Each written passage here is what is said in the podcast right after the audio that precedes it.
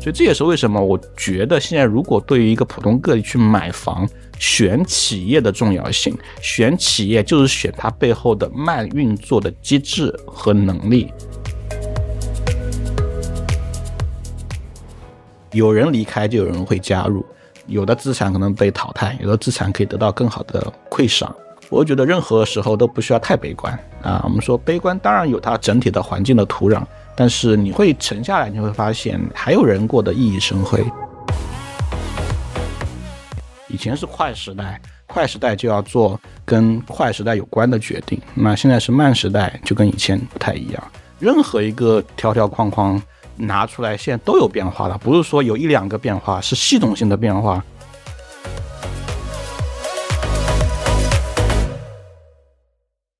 大家好，欢迎回到掷地有声，我是你们的老朋友阿杜。如果说盘点今年最牵动大众情绪的是房子，可以说是今年绕不开的关键词。它不仅是一座实体建筑，围绕着它所展开的种种，勾连成了我们最复杂的社会切面。但不可否认的是，地产行业的确在经历着转型，今年尤为明显。今天我们请来了真教卢俊的创始人卢俊。来从地产产品交付的这个角度聊起，谈谈他今年对地产行业的观察。大家好，我是卢俊啊，非常开心在这边跟各位见面。那以前都是啊文字的形式啊，在我们真教卢俊的公众号里面跟各位见面。那今天是用啊音频的方式啊，所以也特别开心。好的，然后呃称呼老师，我觉得。得得得花过钱，真的真金白银花过钱才有资格。我我可以称您为老师啊！你看这个喜马拉雅平台，哇，感谢感谢感谢！我看到我年轻的时候，对，没有什么差别吧？看上去没有没有，那个是当年的拍摄的照片。啊，我专门看了一下，那是在一六年，嗯，一六年七月份的时候，同时期啊，还买了另外一个课，吴晓波的那个课。哦，是。就就特别感慨，感慨什么？就回想那个时代，嗯，其实没有多少年，嗯，但感觉就跨了一个时代。对，你会想，二零一六年的楼市好像离我们就很远了，包括那个时候的市场表现跟现在完全不一样。那可能这两年确实是整个行业时代性的变化。对的，哎，我我刚才仔细的看一下，包括我来的路上，我专门挑了，呃，其中有一集。真的是真金白银给我省钱的那一集，就怎么选中介，然后怎么去谈，我印象特别深刻，我非常有底气的，嗯，就省了省了蛮多钱。然后大家呢想要听的是什么呢？怎么样防止类似啊？怎么样防止房东跳价？就是先有一个默认，房子肯定会快速的涨，你怎么样去抢在它价格跳之前能把它买下来？怎么样去都是往往这个角度的。但回到现在这个时代，可能会角度会不一样。如果再要请您再出个课的话，您可能会往哪个方向去想课题？对我们说，以前可能会更多的跟人家说一些关于行业趋势跟发展。因为在那个时代里面，其实你赶紧买一套房，嗯，比买什么房要更重要。对，那现在可能整个赛道又跟那个时候不一样了，所以现在其实不要轻易做选择，但是如果做选择，一定要做好选择啊，这应该是周期性变化下一个本质性的。呃，逻辑包括现在可能对各位来说买房也不用特别着急，那可能今年买、明年买跟去年买啊都它差不多的一个结果，甚至呃选择的啊逻辑可能还会往下走。但是在这样的赛道里面，可能对于各位来说选择正确的啊，包括地段啊，包括品质、包括类型，都需要一个重新的洗牌。嗯，所以如果未来啊，未来我在做类似的内容，可能。会做比较性选择会更多一点啊，这是第一个。第二个可能也需要一些更好的同盟。你刚刚您讲到中介那个环节，对不对？那那个时候其实不太需要中介帮太多忙，那这个时候可能会需要更多中介、更多朋友、来更多信息源来帮助你更好做选择。所以现在买房真的是一个系统化的问题，它可能不是一门课程啊，可能要成为你日常。如果真的要去选择房产的话。要作为一个多元素的判断，我们甚至要判断一家企业会不会倒闭，嗯，啊对啊，房子能不能顺利交付，我们要甚至要去研究财报，然后来看啊这个企业是否健康啊，所以真的是好难。我觉得现在买房比以前要难很多。嗯，啊，我记得前些年我刚入江香港置地的时候，当时呢我们一直在内部有点有点吐槽的感觉，说哎呀，我们总部这个包括我们的母公司。对我们的这个投资决策，我们是觉得过于谨慎。但现在回过来看，毕竟是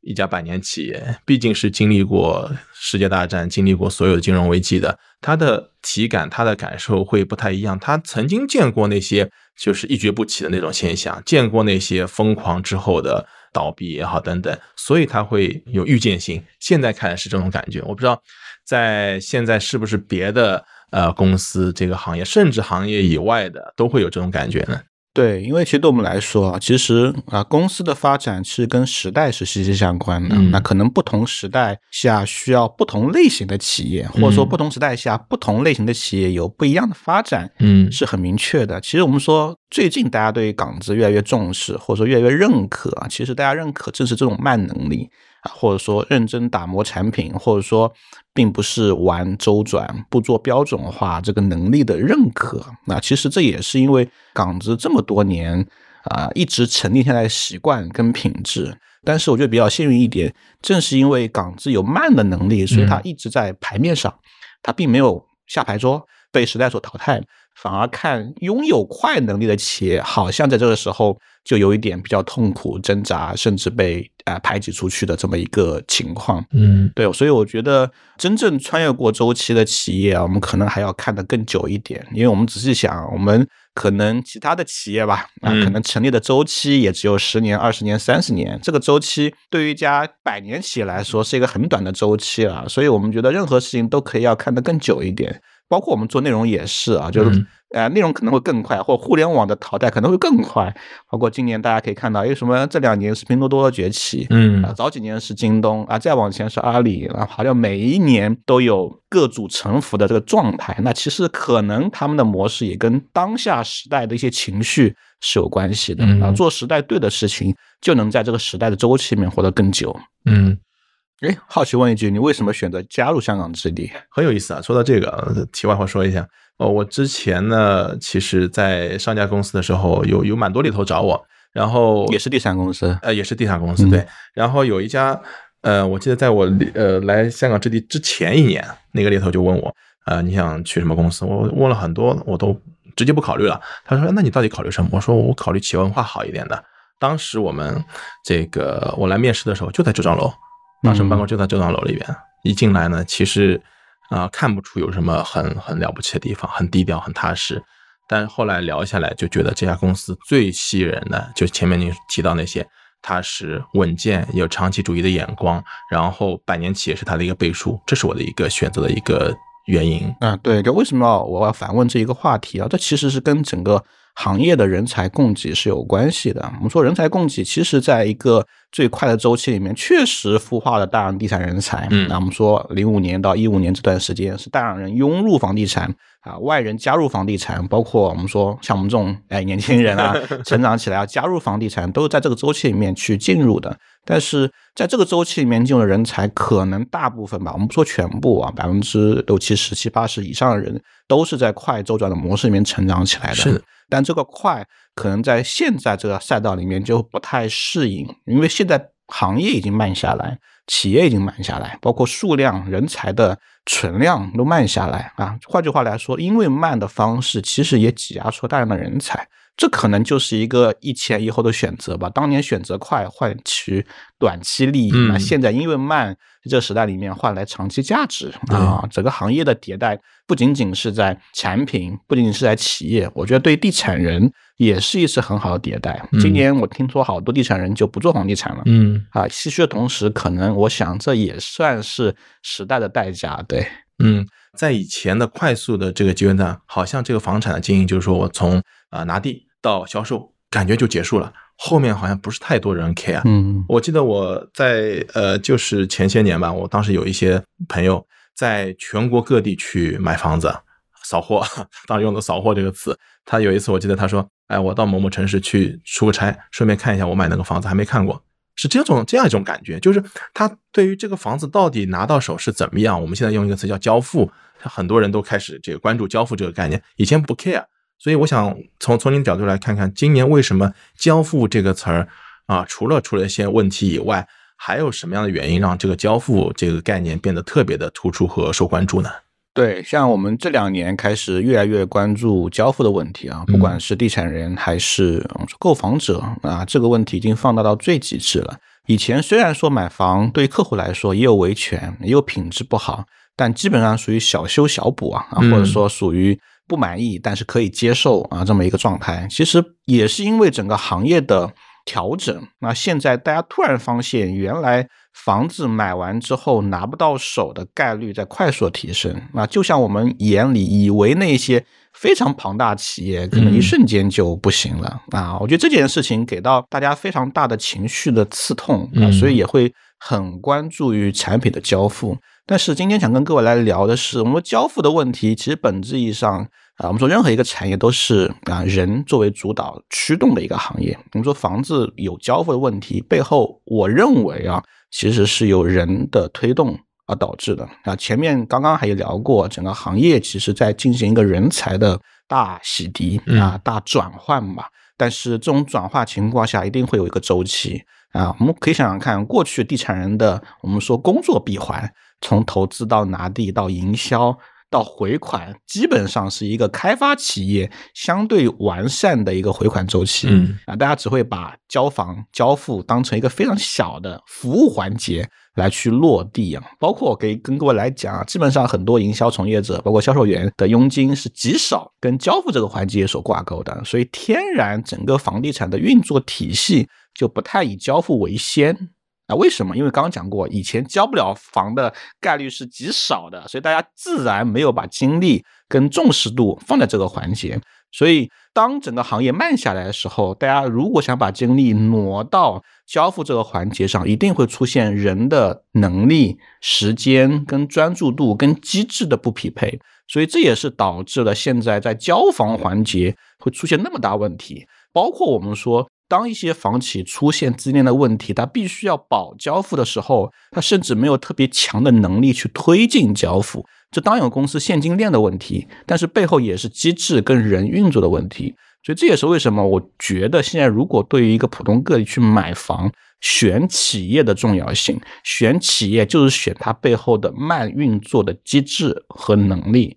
啊，这件事情不是一朝一夕，嗯，不是靠老板口号或者靠一个意念来去推动的，它就是企业文化，它就是公司态度。啊，它就是从一开始一家企业成立那颗初心啊。我们说初心可能是听上去很虚无的一个一件事情啊，但这个时候对于交付这个环节却无比重要，所以这也是为什么我从一开始就跟各位来聊买房可能变成一个系统化的问题，你要去了解企业啊。我觉得现在大家去买房啊，我们说。看到的确实不一定是真实的，我们确实要更关注这家企业的稳健程度。稳健程度不是说它当下的所谓的现金流啊、三条红线是否健康，要看这家企业一直以来它过往交付的房子，它的企业资金啊以及各种各样的状态是不是足够的稳健。就像您说的，一百三十年和三十年是完全两个概念的事情，能够跨越三个世纪啊，当然有一些自己独特的能力跟机制啊，所以。啊，确实，对于我们来说啊，需要把我们的重视的点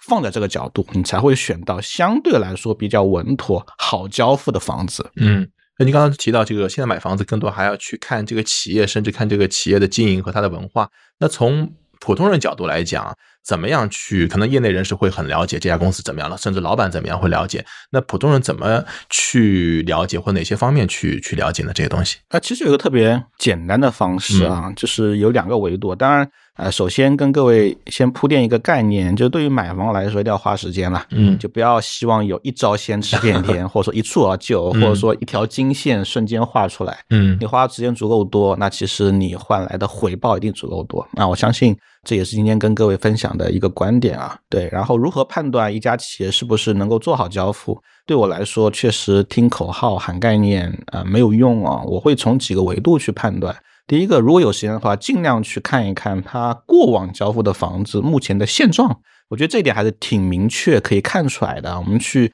看一看已经交付，特别是五年以上时间的房子，它的保持情况，嗯，它是不是有明显折旧啊，立面啊、景观呐，包括啊整个物业管理情况是否完善，甚至你可以去中介门店看一看这个小区有没有人在大量抛盘啊，啊。如果一个小区有人大量抛盘，那可能这房子不太好，嗯，对不对？如果一个小区里面很多人想买，但是没人抛出来，说明这小区大家住的很开心啊。这些维度都可以判断当初这家企业在交付这个社区的时候是不是足够好啊，是不是足够优秀？那其实这可以就作为一个标尺来衡量。那第二件事情呢，如果我们说自己去看啊新房，我们说如果一个品牌在一个城市没有太多的房子啊，或都比较新的话，我们去看新房，或者说已经自己要买这套房子、即将交付的房子，它的状态可能会看很多维度。但是我如果我看一个即将交付的小区，我只看一件事情的话，我会去看它立面。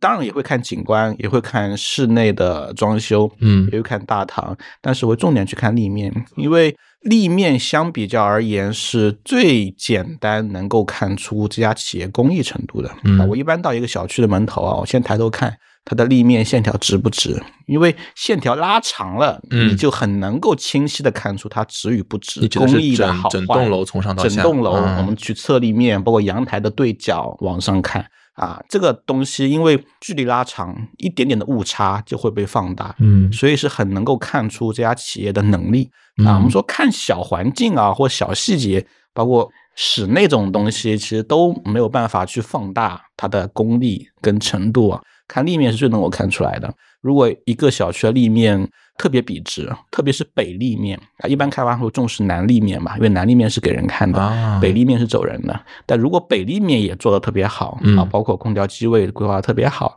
啊，线条特别笔直，可以看出这家企业，包括这家企业的供应商都是水平比较高超的。我们说企业高低也需要供应商去指示，是这家企业和这家企业供应商。在立面程度的能力比较厉害的话，那我会认为他在其他维度也会具备同样的能力。嗯啊，这个是我个人觉得是比较简单能够去判断啊产品力的一个很重要维度啊。所以大家如果说在即将交付的小区担心自己小区房子的品质的话，先去看立面。小妙招啊，就是新房的话，对，你看这个内容，在以前的喜马拉雅就没有讲过，以前不需要，那现在可能这个时代大家会需要关注。是，嗯。哎，那这这是一个非常好的一个小妙招，看立面，因为我我觉得这个有点，因为我是一个没有买新房子的概念，而且觉得没有没有考虑过，所以从我的角度，天然觉得，哎呦，外面的立面好像跟我里面居住没有什么关系，会有这么去想，不会去想到它背后的所谓的能力啊，企业的实力这方面一些问题。确实啊，像以前买房，我们说只看室内，只看户型，只看装修，因为这是跟我们生活息息相关，当然很重要，对啊，我觉得这东西。你自己买房跟自己有关的东西当然很重要，但是我们背后我们说看企业能力跟态度，我们就要看开发商在最没用的地方啊，立面是最没用的地方，对吧？在最没用的地方他的态度啊，因为我相信一个人呢，他会为了讨好客户做一些改变，但是他在一些没用的地方反而能够看出他的态度。嗯，对，所以其实看那些无用细节，包括我经常会看立面，看完之后我去他车库看一看。车库也是最没用的，因为是最藏在对对对底下的一家企业对于车库的态度，那可能也能看出它对于项目的品质。嗯，对啊，我们经常在一个楼盘里面会听到什么人车分流啦、中央景观啦、室内德系精装啦，这些都是为了讨好购房者做的改变，当然很好啊。但是我们说看品质、看匠心，就要看那些无用的地方啊，这些反而是最有用的。对，嗯，哎，我我会有一个顾虑啊，就是比方说。我想要他把钱，开发商把钱花在我觉得有用的地方。但如果我在他把钱花在无用的地方，会不会把他的这个重心啊，或他的能力啊给分散？会不会有这种顾虑呢？那不是，因为对于开发商来说，他做这件事情是一个习惯。就可能对一些慢企来说，他认为这是应该做的。嗯，他不认为是这是一个二选一的问题，这是应该做的。反而是二选一的企业，他当然会选择讨好型。客户嗯花在面上嗯啊，这其实是一个本质上逻辑的问题，对，所以各位不用担心说我在车库里面做那么好，会不会室内做的很差？那如果他想讨好你，他一定不会在无用的地方花心思。那如果他在无用地方花心思，就说明他在室内的花的心思比在无用地方花心思要更多。这也是我看过那么多楼盘吧，我基本上每年会看一百个以上的项目。这么多楼盘带来的一个真实的感受，所以大家尽管放心啊，就是良心还能够在这些细节看出来的。对啊，能不能这样理解？就对那些无用之处做得好的企业来讲，他不是说我要想办法在这个地方再多花点钱，对他来说，我实力足够强，我顺便把这些东西都给做好了。嗯有有没有这种感觉？对，因为我跟很多慢企业聊过天呢，对，就他会会觉得我做这一些不是为了讨好别人嗯啊，他会觉得这不是应该的吗？嗯，我们因为公益的标准是一以贯之的贯彻，嗯。对，就房地产行业早些年有一个不太好的词语啊，叫把钱花在用户敏感的地方，所以你经常会看到样板房做得很好啊。啊，收入做得很好，景观样板能做得很好，门头做得很好，这都是为了讨好当下的购房者。啊。我觉得现在叫客户跟用户不太一样，客户就是当时买房的那个状态，就是很好的敏感点的地方做出亮眼的产品，那其实是能够加速客户买单做决策的。但那些背面的地方，其实是帮助用户未来使用更好的感受跟体验啊。对，所以很多的细节确实没有办法在。啊，我们说期房销售模式下看到全部啊，这确实是遗憾。但是如果我们在即将交付的时候，可以通过那些环节提前看到的话，也帮我们知晓一下我们的房子大概什么样的标准跟品质。对，嗯，那你刚才用了两个词，呃，叫客户和用户，嗯这样词好像有点扎心了。就是呃，用客户的时候，感觉好像买房的人就是花钱的那一刻之前嗯才是客户，之后就不管你了。嗯用户的话，他应该是最后的使用的，他才是用户这个概念，吧对？那现在有没有一个说市场上明确的大趋势，大家会往上这方面的重点去转换呢？对，就为什么今天我们在这个音频节目里面强调用户啊？因为现在客户也是如此。嗯啊，我觉得客户现在为什么叫客户追求什么？追求是买到当下那个数字以及未来数字的变化啊，这可能在楼市过往的时候是有用的。嗯换句话来说，其实，在房价整体往上的时候，房子有点瑕疵，嗯产品力没那么优秀，大家都是可以包容跟接受的。更在乎是那个钱。对，因为钱的变化实在是太直观明显了啊，它可以掩盖一切问题啊。但是现在这个楼市时代里面，当房价不动，甚至房价甚至还在往下走的时候，大家对于使用的体感啊，未来的长期的居住，包括每个人的换房周期会变得越来越长嗯啊。大家不太换房之后，就会越来越关注真实的居住体验。所以换句话来说，哪怕各位想要把房子啊卖得更好，其实做更好的产品，让用户住更久的产品，体验感更好的项目，反而是一个比较理性的选择。嗯，对，所以因为这一类的客户的比例变得越来越多了，越来越多了，而且从目前来看啊，伴随着大家都完成了家庭置业，市场面上的刚需客户越来越少，大家都会变成改善客户。大家为什么要改善？一定是因为除了面积需要更大或换到更好地段之外，一定也是因为自己这套小区的居住可能有一些问题没有办法解决，所以他想要换一个更好居住品质的房子。所以这一类客户的结构越来越多之后，其实他也会倾向于选择那些有用户思维的开发商。也是这两年为什么香港置地啊，包括很多慢企业被越来越多人认可啊，或者说大家呼唤这样的企业越来越多，一个很重要原因，倒不是说我们媒体端在呼唤，而是因为客户本身就有这样的变化。嗯，还想再问一下卢军老师，能不能分享一下您自己在买房之后，在交付方面关注哪些内容？呃，我我觉得我还是我自己还是一个挺识相的一个人呐、我是怎么怎么怎么说？对我一直觉得我还是挺识相的一个人，我从来不会要太多、嗯啊。我觉得这这是我非常好的一个习惯，就包括呃，比如说一次买房，当然大家会地段有要求，但地段之上还是有排序的。就比如说你要繁华，还是要教育资源，还是要其他的一些配套，那这些还是有排序的。比如说我第一次买房，可能教育就排的比较后面，那我对于交通呃以及生活配套。就要的会比较多，那所以很多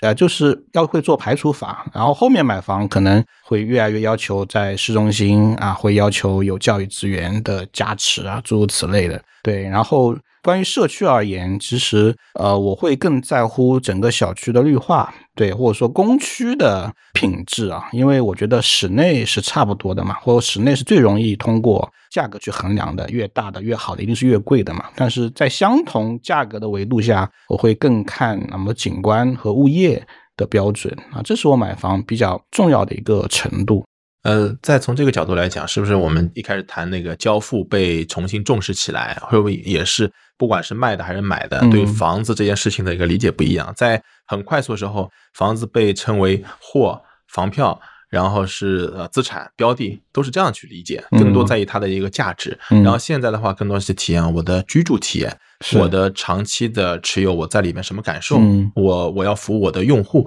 这个角度会不一样。对，而且我们说做好交付啊，看上去是一个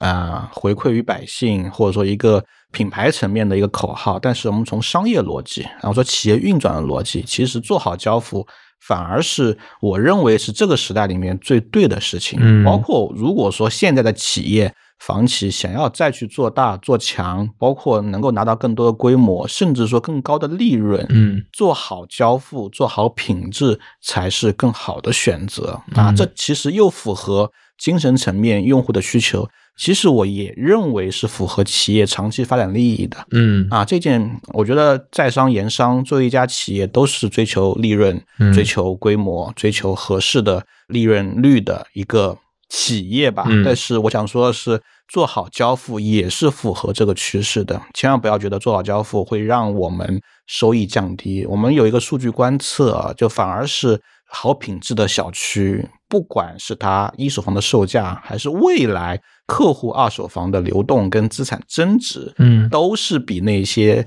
我们说差品质的房子要高很多的啊。所以对于客户来说，他为什么选择好房子？第一个当然也是为了自己居住，第二个我们退一万步来讲，以后这套房子卖价也是比边上要高很多的，嗯，所以它也是一个商业化逻辑角度能够。形成闭环的这么一个逻辑啊，所以这可能会成为行业的共识，不管是企业端还是客户端，甚至整个时代端的一个共识。当然，共识之后，我觉得这个共识其实几乎每一个房企都有看到啊，都有意识到啊。但是这个时候机制就很重要，啊，这家企业能不能真正意义上做出一套好房子？因为我刚说了，它不是一个口号，它是一个机制，它跟人才有关，它跟企业基因有关。所以我觉得，我今年呃跟很多人互换单盘主义啊，那其实也是为了带来这么一个感慨。包括其实我们内部啊，今年也做了很多的节目啊，比如说像五分钟细节，像卢军的世界观，其实也是通过一些定向的内容给大家来看真正的好产品是怎么样的。嗯，我希望通过这些内容。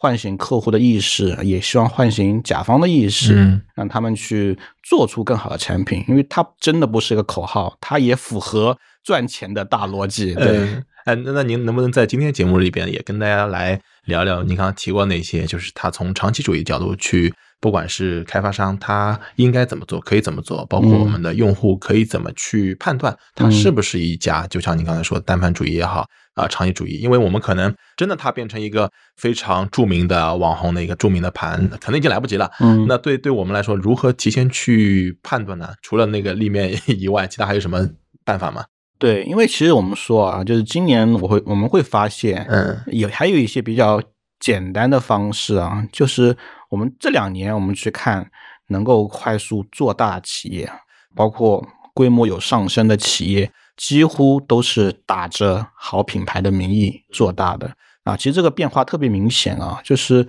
可能前两年好像规模特别小的一些企业，在这两年得到更多的资源倾斜，像我们。今年之前对接了重庆的万华，万华可能在过去的十年二十年，嗯，它只能做一个项目，在成都的麓湖，嗯，它就是一家非常典型的慢企业。慢企业意味着它可能没有办法快速复制，嗯，或者说它也没有办法走出去，它被时代禁锢住，所以只能在很长一段时间做一个项目。但是就这两年，他就得到了很多资源的倾斜，政府端的主动邀约，希望他去开发，包括给到更好的土地的。位置、土地的价格啊，也希望他们能够做出更好的项目。所以你看，这两年他们开始走出去，开始去做规模，但是也是以产品力为主的形式来落地更多的项目。所以啊，我们觉得。这个变化其实不仅仅在客户端、跟企业端、政府端也在变化。如今的政府其实也不太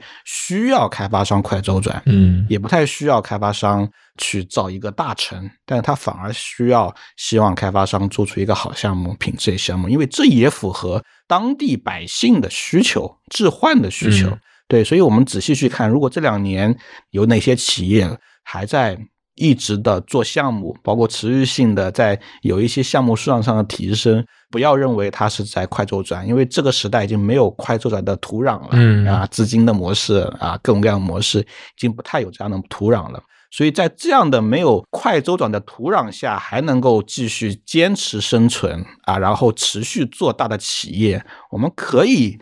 大概率认为它的品质一定是有过人之处的。嗯它不管是在做单纯社区的过人之处，还是说在做后端的运营的过人之处，哪怕说整个一个城市联动，我们说商业加持的过人之处，像我们香港置地一样有商业加持的过人之处，它一定会有一些过人之处。嗯，对，所以现在我们去看规模，反而有更多的意义。在规模下，这些企业品牌它能够做大，一定有它的道理。嗯，对，所以不妨去选择这两年啊，特别今年，嗯还在做大，榜单上在窜升，然后在一个城市突然开始有很多项目啊开发，这些企业或许它就是符合我们单盘主义的这些企业。相当于是让市场相当于一个大自然一个淘汰的这样一个机制，让它能够是的活下来，它本身就是有能力，的？对对对，市场就像一个、嗯呃我们说生态链一样，嗯或者说一个环境一样，它淘汰一些也会呃孵化一些新的物种。所以我觉得这就是市场的美妙之处啊，就是有人离开就有人会加入，嗯有的资产可能被淘汰，有的资产可以得到更好的馈赏啊，都是这样的原因啊。所以我觉得任何时候都不需要太悲观啊。我们说悲观当然有它整体的环境的土壤，但是你会沉下来，你会发现还有人过得熠熠生辉。包括我们做内容啊，我们今年其实看的所有项目都是这样的项目啊，它正在通过我们的方式对外广而告知，包括希望我们能够帮助他们去解读他们的一些优质楼盘啊，也希望更多人知道啊。其实也可以看出啊，整个时代的舆论跟方向也在做变化。嗯对。你刚用了一个词叫“过人之处”啊，嗯那能不能举些具体例子？不管是刚才具体的这个万华也好，还是一些您看到的，嗯有没有可以跟大家再分享一些所谓那些过人之处有代表性的案例有吗？几个地方吧，我们讲一些比较散的点好了。嗯对，因为我们说之所以叫过人之处啊，就刚刚其实前面那个环节讲到叫无用的地方，嗯那其实愿意在无用的地方花钱，那其实也是过人之处。那比如说我们刚刚讲的万华，那可能它的一个特别大的过人之处，就造一个特别很多人觉得没有价值的水资源。嗯对，他愿意在任何所有他的小区里面要构建一个水生态。嗯啊水系统，那这件事情就是他的过人之处。啊，比如说香港置地，那可能你看我们很早就开始做呃奢侈的选择，包括圆弧形的立面啊，对吧？这种元素其实也算是过人之处。那这个过人之处也在现在的很多开发商被大量的采用跟选用。所以很多企业其实我们说啊、厉害的地方都是在于它的一些细节啊，包括我们去看，可能还有一些其他品牌，包括我们去看金茂，它的我们说绿色科技系统啊是它过人之处，包括我们去看绿城，包括一些航派的企业，它打的是精工啊，嗯打的颗粒度小啊，所以其实几乎是每个品牌都有它自己独特的个性，我们很难去总结一些大的面框啊，但是嗯。每一个品牌都有它的一些非常个性的一些厉害的地方。对，所以这也是为什么我在一开始就是说，任何的观点都代替不了各位花时间去看盘来的更重要，因为在这一个问题上很难总结出一些共性的问题，但是必须要去多看啊，或者说多比较，你就会发现一个项目厉害的地方。当然，如果说没有时间去比较看的话，也可以多看看真教杜鹃的公众号，对不对？我们在大量的嗯去严选好盘给各位去看，因为我们的内容的基调就是帮助各位去看到、提前看到那些优质的项目，因为我们就像一个信息源一样，楼盘找我们，我们会去筛选啊，真正好的项目我们会提前去看啊，嗯帮各位去分析、去解读。嗯对，所以我们也算是一个漏斗吧，一个筛选，嗯帮各位去选择。刚刚还想到另外一个地方，倒是可以值得各位去留意的，就是如果一个项目它有足够的诚意，它应该会帮助各位去提前兑现一些元素。就像我们刚刚讲的是万华，它会提前兑现水资源。那如果说我们看到一些商业、一些街区啊，如果一个项目提前愿意去招商、去运营、去把空间孵化出来，那可能也代表它的能力跟诚意。包括我们说，对于大盘来说，大城来说，它如果把城市的展示面啊都提前做好，包括我们的商业也可以提前做好，这也能代表态度啊跟能力。您刚刚说的这一点，我可能也有点理解，就像一个前面提到环境啊也好，生态也好，它老的那种模式它已经不适合生存了。新出来的可能就像寒武纪大爆发，它很多物种它有各自的生存的特点，它有翅膀，它有长的牙，它有尖利的爪，它跑得特别快等等，这是各种各样的过人之处。嗯，但是也许会有一些共通的不过人之处，或者说共同淘汰的一些思维会做法，除了刚才说的快周转那些呃以外，还有什么已经不太适用的？这个有有没有类似的这样一些总结呢？行业转换其实从二零二零年开始，现在已经有三年的时间了。是，对，所以如果各位感知到一些企业最近突然没有声音了，它可能就是有问题的。现在能够持续开发的啊，企业还是比较稳妥的。当然，我们说可能整个选择上来说，可能城市之间也有一些不一样的地方。可能这种感受，一线城市是比较稳妥的。那可能对于一些县城会就是团灭啊，就是因为城市的。能级或者说供应量的问题，对，所以还是那句话，千万不要把我的观点当成一个经线啊，或者说一个依据啊，因为我们判断一个项目，除了有品牌角度，还有城市角度，嗯。啊，还有项目具体的一些情况的角度，它并不是，它是一个交叉性的体系化的东西。对，今天我特别不希望说，因为一些。刚刚您问的一些模块性的东西，给各位一个禁锢啊！希望听众们一定要有一个前置条件，千万不要说啊，因为我讲过某一家企业，就认为这个企业的所有项目一定是没有问题的。呃，我也打不了这个保证啊，我只能给各位一个大致的参考。因为买房虽然说企业有很重要，我现在现在来说，嗯，大家也很重要，但是对于城市啊是否健康啊，你的地段在城市里面能级足是否足够高？单个项目它是不是有其他利益的纠葛，都会影响一个项目最终落地啊。所以还是 归功到底，一开始那句话，多看比多听要重要很多啊。对，也许是以前的被那些地产商大家培养出来一些习惯，可能大家买房也好，选产品也好，会有一些觉得啊，天然的一些呃惯例或看法。就针对这些来讲，我觉得可以，我们插一些。嗯，你看，从现在角度去提一提啊，就当年在节目里，在在那个课里面提过的一些概念，从现在去判断会不会有更多的前置条件，或者说有更多的一些变化。比方说，对现在年轻人来讲，租房和买房，然后买你之前课题里有是市区的小房子还是郊区的大房子啊？这个是买呃二手房还是买一手房啊？精装这个已经提过了，不提了。然后是大品牌、小品牌，类似这样的，我觉得是不是可以加些前置条件，再给一些判断建议呢？对，就是像以前确实啊，我们说十年前我们会去讨论到底精装好还是毛坯好，那确实各有各的好处啊。那现在可能看你大家已经普遍去选择精装的房子，嗯，对，包括我们刚刚说租房还是买房，那可能在十年前当然是买房，对啊，买房的真实的好处要。远胜过于租房啊，对。但现在我们来看，哎，这两年你会发现，特别是大城市、一线城市，租售并举已经非常的明显了。就现在租房可以得到很好的安全感跟保障，而且房子你买房的话，其实并没有得到资产的反馈，所以你看租房跟买房又变成一个相对平衡的一个话题。那这其实也是这个。呃，时代的变化啊，包括我们说，到底是要买郊区的新房，还是市中心的老房？在同样预算前提下，那可能以前啊，我们十年前更多人会选择，包括那个时候，我也建议大家去买郊区的新房，因为郊区的快速发展，嗯，郊区的蜕变变得日新月异，包括它的资产也可以变得特别好，包括它跟市中心的通达的距离也会快速压缩，因为那些是在变化情况下。但现在我们去看，哎，好像市中心的成熟会更稳健。它不仅可以带来，就是我们说更好的租金回报，它也可以帮助你，可以跟这个城市有更好的衔接。嗯啊，郊区的供应量也会很大。对，这些都是有很大的决策性的变化的一些东西。其实都是因为时代不同了。嗯，以前是快时代，快时代就要做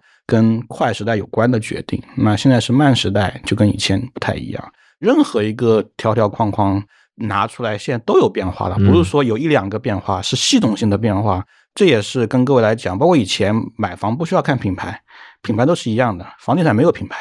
啊。我们说所谓的百强十强，真的没有品牌。嗯，你买到好房子是概率好，买到差房子也可以接受，因为啊房价在涨。但现在大家需要看品牌啊，或者说品牌意识变得比较强，那正是因为时代的变化，所以它不是一两点的变化，它是所有的变化。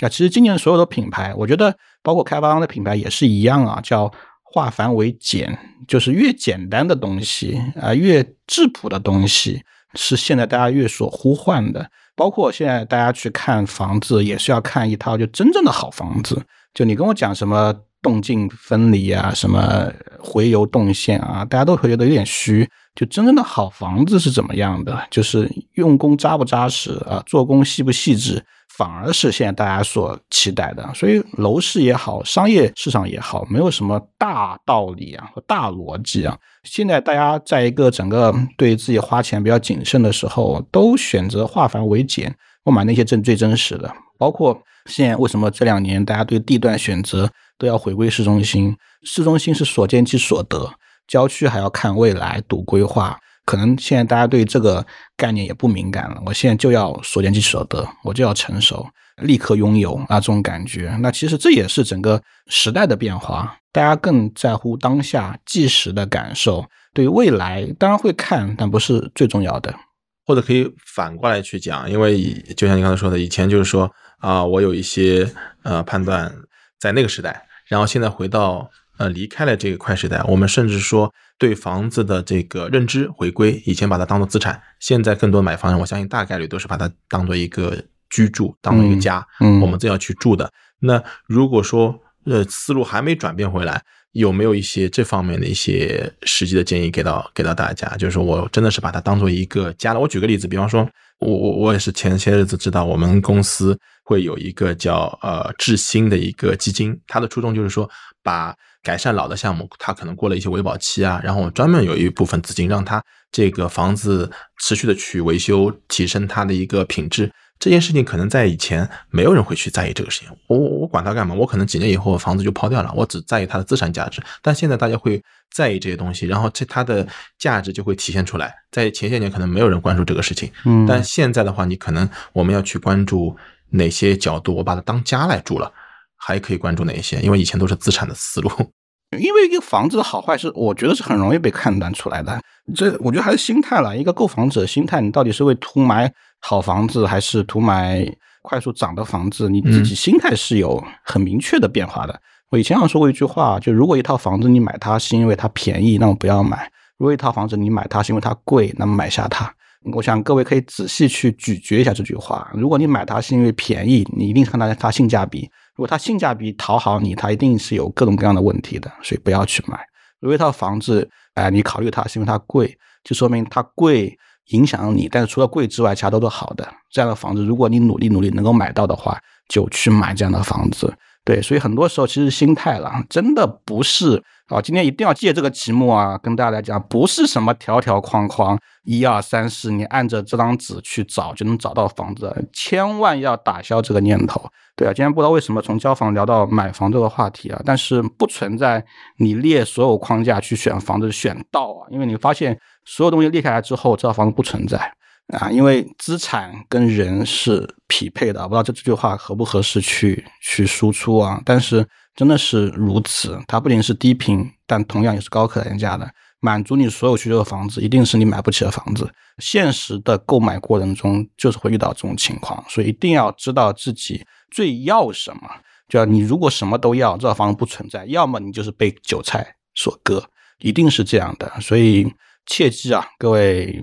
不要不要这样，真的不要这样。我为什么会讲到这个事情呢？其实是一种焦虑感。嗯，我有个朋友，他也是要买我们公司的一个房子，他私下跟我在讲，他其实呃买这个房子，相对我们公司他已经很很放心了，相对比较放心了，但还是很焦虑，就不知道这个房子交付怎么样啊，以后会怎么样？他们。有有一个业主的群，经常会去看，说现在很多市场的流行，业主会去买买那个无人机，自己去拍。交房现在更是这样，会有很多的验房师带着我去去看，但就是不知道，就是担心，就是焦虑，但不知道我应该怎么去打消这个焦虑。在这方面有没有一些建议？呃，首先啊，我是非常鼓励大家，呃，选用验验房师去验房的。我觉得这笔投入是一定要花的。一个验房师确实，就像您说的，一个小区那么大。包括每一套房都不一样，所以它一定会有一些偏差或者说瑕疵啊，因为它毕竟是一个非标品啊，或者说大量人力介入的一个产品，嗯它没有办法做到完全工业化，做到像洗发水一样这么标准的产品输出。嗯对，所以对验房来说，我们第一个建议各位交房的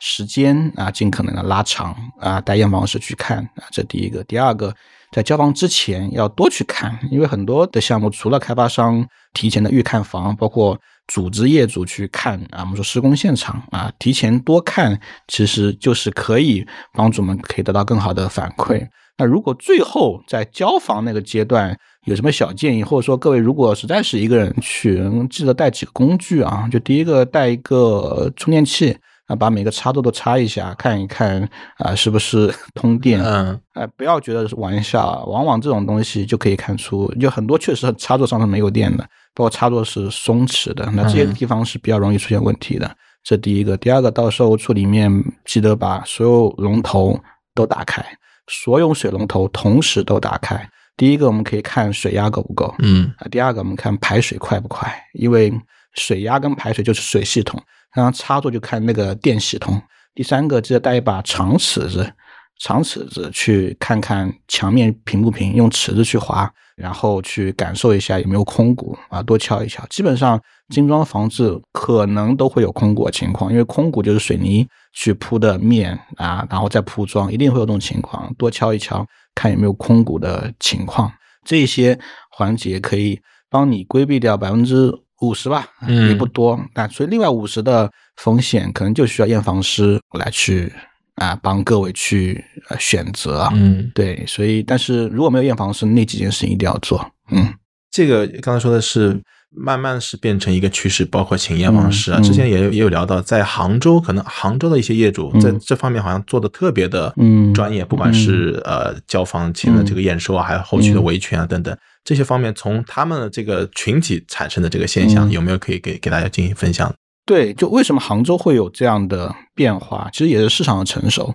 就你会发现很多问题不是在于其他，在于我们不知道说什么，我们不知道要求什么啊，这是最大的焦虑来源。但是我们说真正进入到改善类客群啊，或者置换类客群，或者说多套购买的这类客群，他对于这些诉求是非常明确跟清晰的。嗯对，所以他们反而没有那么焦虑，正是因为他们知道自己要什么。所以还是那句话，如果你是第一次买房，尽早买房还是比不买房要更更好，因为你早晚要买，不如早点买，嗯提前感受那个过程。但是你比如说完成这一次周期之后，你的问题，包括你的短板、你的偏好都会更清晰。那在你未来这段时间的呃以后阶段的买房，你就会更加清晰、更了解。我们说杭州这个城市，因为是经商城市，他们可能在九十年代就已经完成了置业这么一个过程，啊所以你看三十年时间来，他们买过很多套房子，他嗯自然知道他要什么。他现在就会住到买到一套特别中意的房子，哪怕不中意，会有非常合理的方式去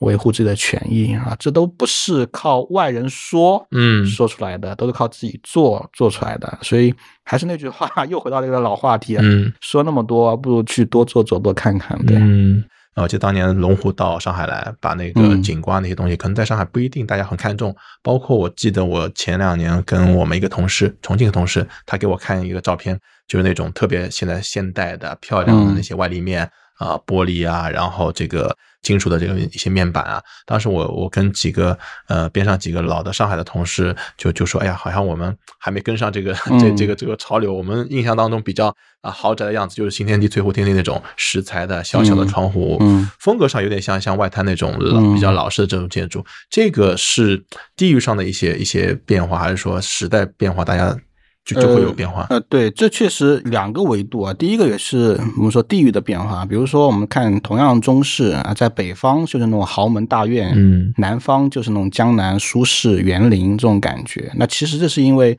不同地域它的审美习惯不一样，嗯导致的。这第一个。第二个呢，其实也是因为整个房地产的逻辑不一样，就是很多城市啊，讲逻辑其实就看一个城市的容积率了。嗯，对，就基本上每个城市有相对比较稳定的容积率，但容积率其实决定了建筑形态。就比如说在呃江南啊，特别上海、杭州、苏州这些江南的城市，基本上容积率是在二左右。嗯二左右意味着它就可以做比较好的板楼啊，我不知道各位对于板楼会不会有理解？就是整个大面宽、短进深的产品。那其实这种产品的居住体验感特别好，通风也好，采光也好。但是为什么对于一些内陆城市，包括南方，特别是一些北方城市不太存在？因为它容积率可能天然的从土地出生就是三四五左右，容积率高一定会变得越来越方正，点式的住宅会越来越多，所以容积率会影响建筑形态跟建筑风格的，包括一些开窗的一些设计。嗯，对，所以这是一个。综合因素下，又是土地供应端加上当地审美偏好双向结合出现的产品差异。但是换句话来说，可能很多城市也接受。比如说我们去重庆，他们说房子不需要朝向啊，因为他们对于采光没有那么高的要求。那大家可能也习惯了这么样一个开发模式啊，对。好，那今天也非常的高兴啊，能够录这一期节目。我们卢军老师给大家去介绍了我们房地产一些变化、一些趋势，嗯，然后也是在新的时代给大家一些建议，那希望能够给大家一些启发。好，谢谢大家，谢谢各位。在房地产价值回归的当下，也许我们也该重新思索，我们对房子的需求是什么？从交房、验房的一毫一厘开始。构建一个对家的具体的想象。感谢收听，本期依然在香港置地置点有抽奖活动，欢迎大家关注。我们下期再见。